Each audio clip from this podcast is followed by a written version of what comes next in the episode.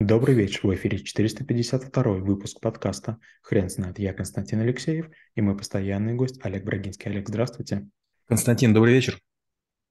Хрен знает, что такое инициативность, но мы попробуем разобраться. Олег, расскажите, разве это навык? Да, безусловно, инициативность– это привычка, это внутреннее побуждение, это стремление, это готовность размышлять над ситуацией и предлагать решения. Э, вот вспомните ситуации, когда вроде бы много людей находятся в одном помещении, в комнате переговоров или там в каком-то зале, и обсуждается опрос, как мы будем выкручиваться из той ситуации, которая сложилась. И большинство людей начинает кого-то обвинять, кто-то отмалчивается, кому-то стыдно, а, кому-то любопытно, как это все произойдет, кто-то скучает откровенно. И буквально находится на большую аудиторию людей один-два человека, которые говорят, а вот давайте так пробуем, или а давайте я это возглавлю. И вот это очень дорогого стоит. Я все время говорю, что э, иногда инициативность – это не сделать шаг вперед, а не сделать шаг назад. Потому что в какой-то момент времени вдруг оказывается, что желающих-то нет. То есть языком поболтать кто угодно. То же самое касается мобилизации. Сейчас в России была мобилизация, и было много людей, которые пели патриотические песни. Но только объявили ее, сразу же все побежали почему-то. Причем даже актеры, там всякие певцы, которые много умных вещей говорили. Потому что делать не то же самое, что мешки ворочать. Олег, подскажите, пожалуйста, а есть ли способ оценить инициативность? Можно ли задать себе только один вопрос, а, э, ну, точнее, сказать себе, что при э, острой необходимости я говорю, да, я попробую, и этого будет достаточно. Нет, этого недостаточно.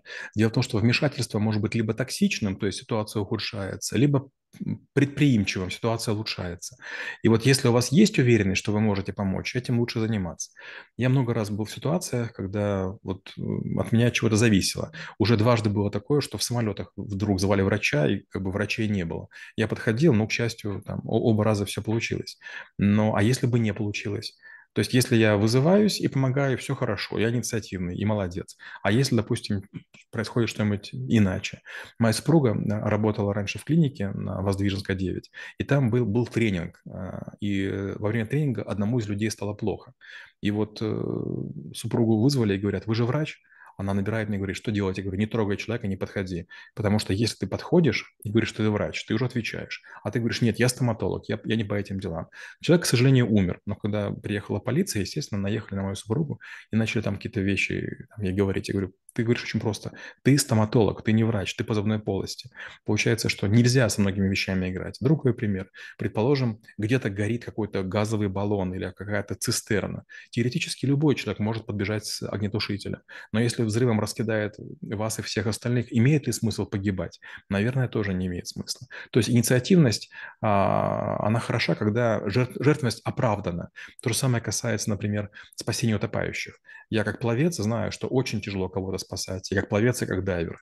И многие, кто проходит экзамен на риску дайвера, то есть на дайвера-спасателя, говорят, о, нет, теперь я понял, это очень сложно.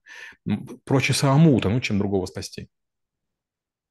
Да, Олег, один из следующих моих вопросов как раз-таки касался такой темы, как выбрать э, ситуацию, в которой стоит проявлять инициативность. Есть ли здесь такая призрачная граница между тем, что человек должен точно отвечать на вопрос, ты умеешь это делать, и тем, что кажется, я смогу это сделать.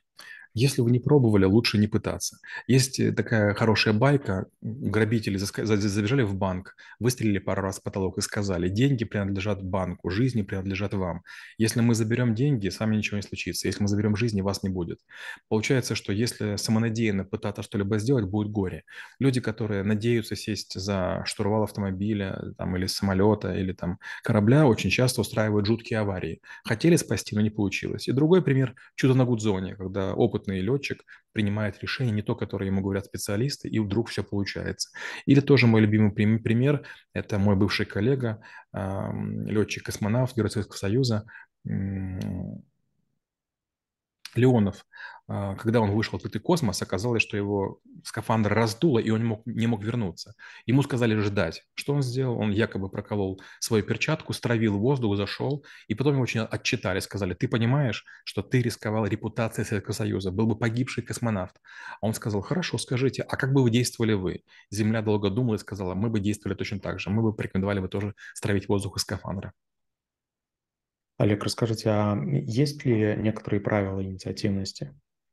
Первое, надо понимать, насколько хорошо вы владеете тем искусством, способом, мастерством, а, который необходимо продемонстрировать. Например, если вы это делали много раз, и для вас это почти профессиональная работа или спортивный, спортивная такая обычная активность, вполне можете опробовать.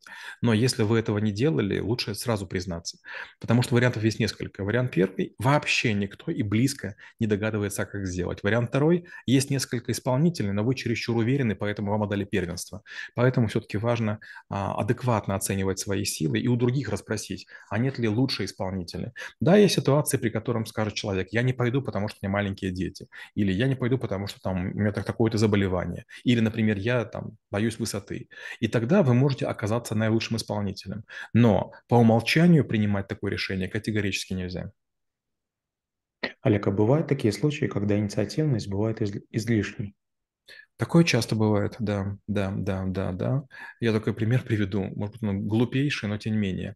Как-то в общежитии э, я пришел к своему товарищу, он со мной в одной группе учился, и он был э, старостой по общежитию. Я был старостой факультета, а я его сделал старостом по общежитию. И вдруг перед входом стоит какой-то человек, а я подумал, что это его родственник. Говорю, заходите, заходите. А потом оказалось, это мусорщик, тот человек, которого нас в общежитии убирал. И тот говорит, ну зачем ты ко мне его привел? Я говорю, ну смотри, пожилой человек.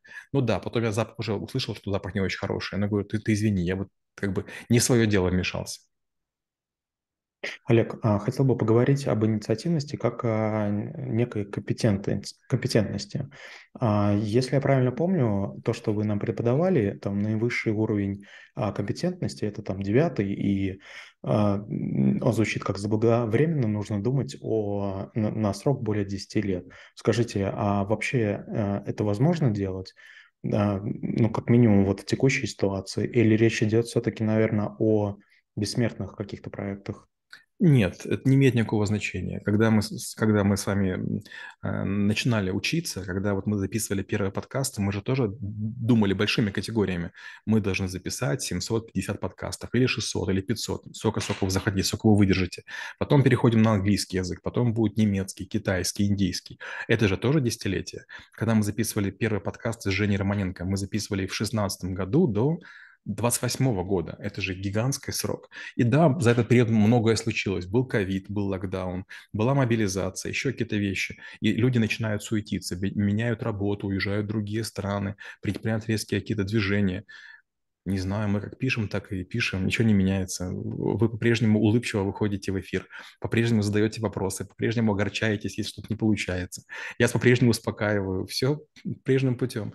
Ни в коем случае нельзя а, реагировать на чаек и легкие какие-то потоки ветра. И ветер не всегда будет попутный. Надо спокойно к этому относиться. Мы же не можем в океане болтаться. Мы идем через океан от состояния ноль, ничего нет, до состояния, когда мы выполним свою программу действий. Но ничего страшного, да, длится там 2-3 года. Недавно я сделал статью, в которой я писал, что 847 дней подряд занимался подбором тегов. Интрига в том, что я не смог остановиться и продолжаю делать до сих пор. Олег, а поделитесь, пожалуйста, про такую тему, как командная инициатива. Как вовлекать других? Это очень сложно, это скорее про лидерство. Я не верю в командную инициативу. Это вы, как человек, э, решите, говорите, я пойду в разведку, или там, я напишу эту пьесу, или я построю это здание. Потом берете наиболее способных людей и пытаетесь их за собой вести. Но с их стороны не наступает инициатива. Лидер несет всю полноту ответственности. Если что-то не получится, будете вы виноваты. Деньги получали все, облажались все, но ругать будут только вас. Это такая цена того, что находитесь впереди, как говорил Чапаев. Олег, спасибо. Теперь на вопрос, что такое инициативность, будет трудно ответить. Хрен знает.